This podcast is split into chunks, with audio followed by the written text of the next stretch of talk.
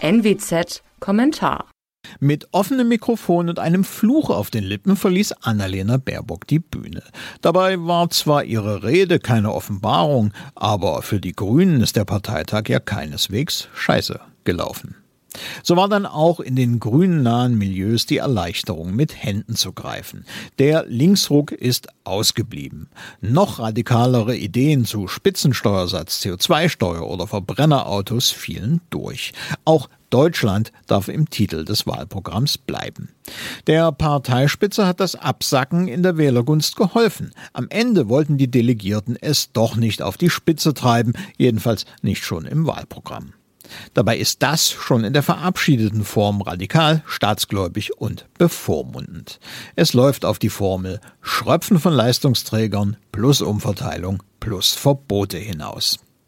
Da soll zunächst der Spitzensteuersatz gründlich erhöht werden. Das trifft jeden, der mehr als 100.000 Euro im Jahr hat. Aber das ist noch nicht alles. Wer beispielsweise für das Alter am Aktienmarkt vorsorgt und Dividenden bezieht, wird zur Ader gelassen. Die Grünen wollen die Abgeltungssteuer abschaffen und dieses Einkommen dem persönlichen Steuersatz unterwerfen.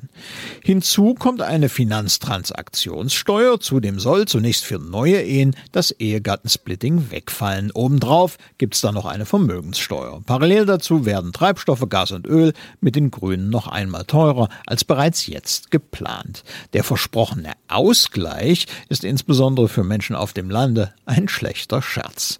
Zusätzlich sollen per Kfz-Steuer auch noch Verbrennerfahrzeuge verteuert werden.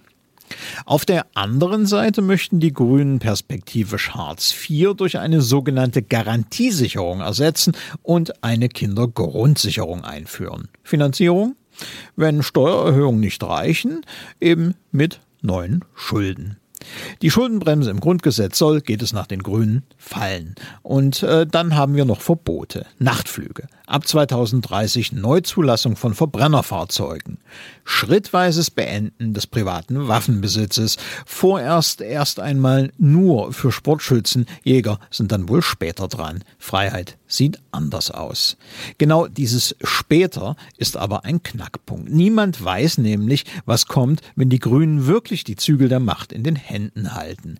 Wie viel extremes Potenzial es in dieser Partei gibt, haben die Verschärfungsanträge auf dem Parteitag ja mehr als deutlich gemacht. Mein Name ist Alexander Will. Sie hörten einen Kommentar der Nordwestzeitung.